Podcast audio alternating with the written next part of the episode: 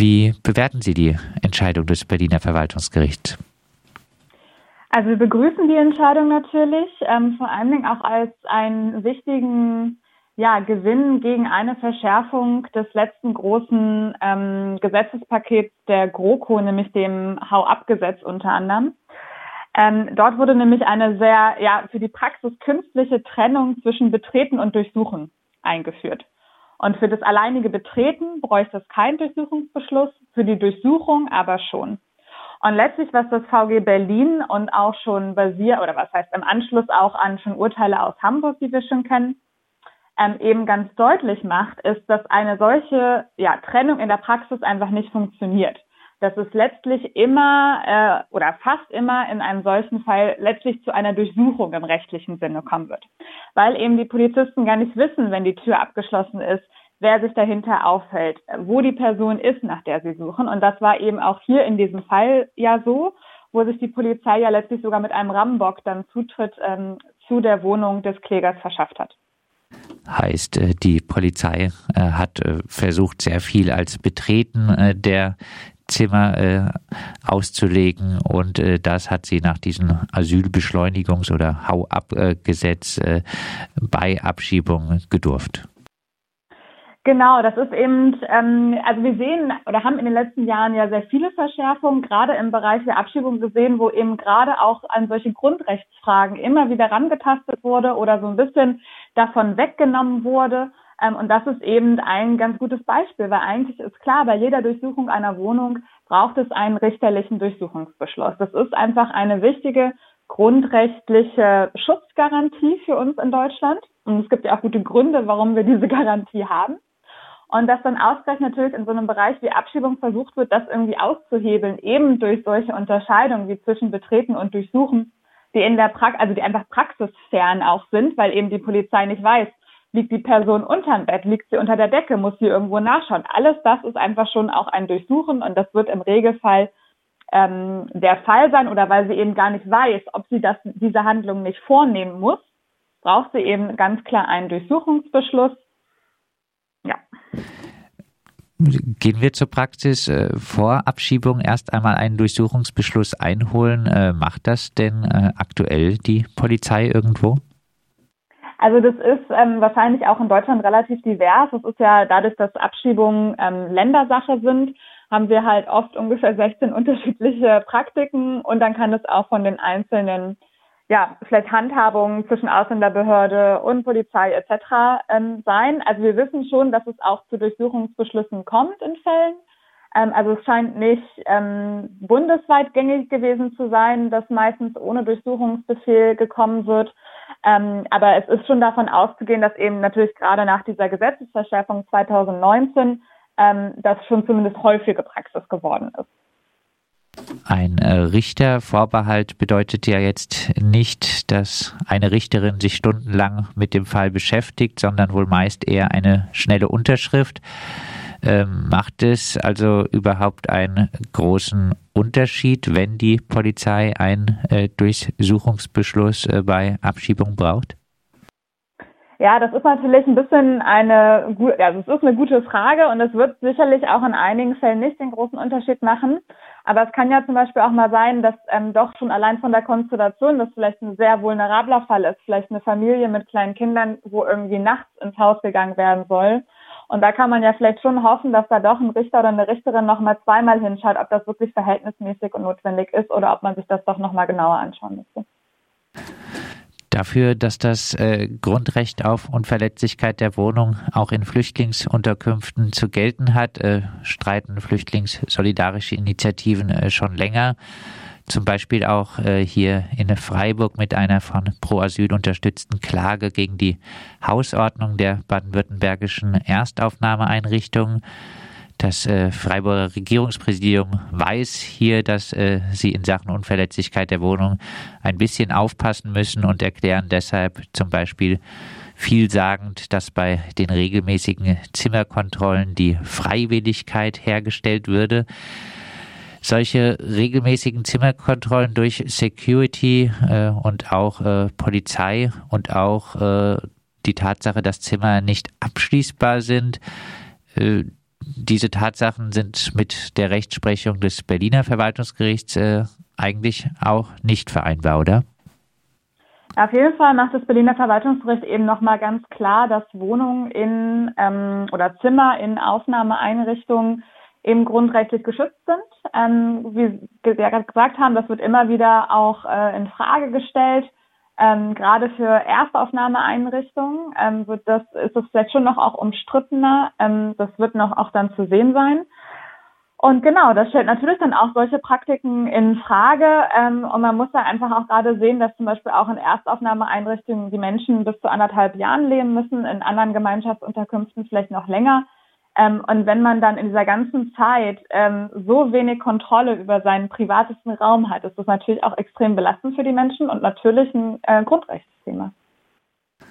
Stichwort Erstaufnahmeeinrichtungen. Äh, ebenfalls in Baden-Württemberg hat das äh, Stuttgarter Verwaltungsgericht im viel beachteten Fall der letztlich rechtswidrigen Polizei Großrazzia in der Leer Ellwangen ausgeführt. Die Zimmer in diesen Erstaufnahmeeinrichtungen seien nicht als Wohnung zu verstehen, sondern eher wie Zimmer in Gefängnissen. Äh, das mag zwar, was das Gefühl der Bewohnerinnen angeht, äh, stimmen, ist aber natürlich trotzdem eine juristisch und politisch fragwürdige Einstufung. Ähm, haben Sie denn die Hoffnung, dass sich äh, die Linie des äh, Berliner Verwaltungsgerichts vor dem Betreten der Zimmer braucht die Polizei die Erlaubnis einer Richterin gegen die Linie äh, zum Beispiel des Stuttgarter Verwaltungsgerichts durchsetzt? Ja, tatsächlich ähm, ist auch in diesem Folge Stuttgart-Urteil sozusagen klar, dass für Gemeinschaftsunterkünfte ähm, die Grundrechtsschutz gelten soll. Eben, und das ist, was ich gerade meinte, dann in Erstaufnahmeeinrichtung aber nicht. Ähm, und das ist natürlich aber auch irgendwie eine künstliche Unterscheidung, die aus unserer Sicht jetzt nicht sachlich gerechtfertigt sind, gerade weil eben in den letzten Jahren ja die Aufenthaltszeit ähm, so stark verlängert wurde in Erstaufnahmeeinrichtungen. Viele Menschen sollen in Deutschland nie woanders leben, letztlich als in den Erstaufnahmeeinrichtungen, sozusagen während des Asylverfahrens und dann bei Ablehnung bis zur Abschiebung. Ähm, und es kann ja nicht sein, dass diese Menschen die ganze Zeit halt kein äh, Grundrecht auf äh, ihre geschützte Wohnung haben. Ähm, und das ist ja auch keine Bestrafung. Ne? Also ist natürlich auch nochmal schon ein großer Unterschied ähm, zu einer Gefängnissituation eigentlich. Deswegen halten wir diese Argumentation auf jeden Fall für sehr problematisch und aus unserer Sicht nicht haltbar. Ähm, es wird sich natürlich jetzt zeigen, inwieweit es da zu anderen Fällen kommt ähm, und ob dann eben auch so eine Unterscheidung zwischen Erstaufnahmeeinrichtungen oder eben so Gemeinschaftsunterkünften, was ja oft dann an die Erstaufnahmeeinrichtung erst anschließt, da getroffen wird. Also das heißt, die widersprechen sich nicht so richtig aktiv an diesem Punkt.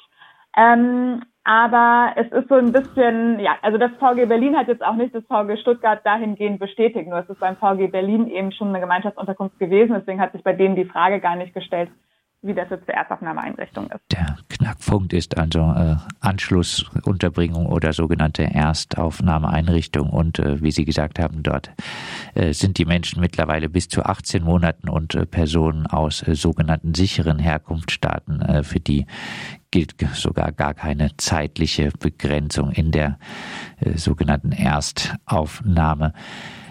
Der Diskurs ist, wird nicht ausreichend abgeschoben, ist ja relativ wirkmächtig. Äh, die Stimmen äh, gegen Abschiebungen finden deutlich weniger Gehör.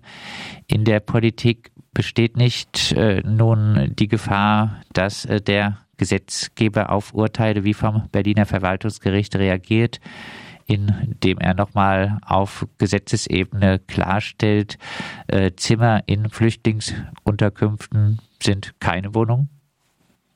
Nee, das kann der Gesetzgeber eigentlich aus unserer Sicht dann so auch gar nicht machen, weil wenn Gerichte feststellen, dass das Grundgesetz vorgibt, dass eben auch dies ähm, Wohnung im Sinne des Grundgesetzes ist, dann kann der Gesetzgeber nicht einfach äh, die davon von diesem Schutz ausnehmen, ja. Und auch die bestehenden rechtlichen ähm, Vorgaben, die müssen eben grundrechtlich auch ausgelegt werden, ja. Also letztlich sind die Verschärfungen, die es gegeben hat, damit auch ein bisschen hinfällig, wenn man sie wirklich ähm, Grund, ja, grundgesetzkonform dann auslegt, weil es eigentlich immer eine Durchsuchung sein muss und die braucht einen ähm, richterlichen Durchsuchungsbefehl. Aber es ist natürlich immer ungünstig, wenn das auf eine Art im Gesetz steht. Wir wollen das jetzt natürlich eigentlich auch nicht dann überall am Verwaltungsgericht durchkämpfen müssen. Deswegen ist natürlich immer noch eine Gesetzesänderung dann äh, sinnvoll und notwendig. Und diese Notwendigkeit sehen wir tatsächlich auch in ja, ganz vielen anderen Bereichen. Ich hatte schon gesagt, es gab wirklich sehr, sehr viele. Ich habe über zehn Verschärfungsgesetze seit 2015. Ähm, und es wäre natürlich zu hoffen, es ist natürlich unklar, ähm, dass es in einer neuen Regierung, vielleicht auch einem nicht mehr unionsgeführten Innenministerium, da doch zumindest zu ein paar ähm, Verbesserungen kommt, gerade auch an solchen grundrechtsrelevanten äh, Bereichen. Sie haben jetzt schon einiges gesagt. Äh, abschließend vielleicht trotzdem noch mal ein bisschen äh, zusammengefasst. Äh, was bedeutet jetzt die Entscheidung vom Berliner Verwaltungsgericht für die Abschiebepraxis äh, und Geflüchtete, die Angst vor einer Abschiebung haben müssen?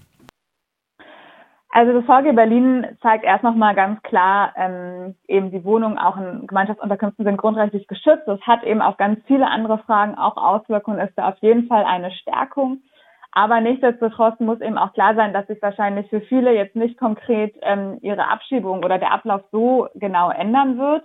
Ähm, aber es ist eben trotzdem wichtig, auch für solche rechtsstaatlichen Garantien ähm, zu kämpfen, ähm, weil je mehr diese abgebaut werden, desto mehr kommt es eben auch zu ja vielleicht harten Abschiebungen oder ähm, ja, dass da vielleicht besondere Schutzbedürftigkeiten etc. auch nicht erkannt werden. Die Polizei darf auch bei einer Abschiebung nur in die Wohnung bzw. Zimmer in eine Flüchtlingsunterkunft oder in ein Gemeinschaftsunterkunft und in eine Wohnung von äh, Flüchtlingen, wenn ein richterlicher Durchsuchungsbeschluss vorliegt. Das hat das Berliner Verwaltungsgericht anlässlich einer von Pro Asyl unterstützten Klage eines Geflüchteten aus Guinea festgestellt. Wir haben über die Bedeutung der Entscheidung mit Wiebke Judith, rechtspolitische Referentin von Pro Asyl, gesprochen.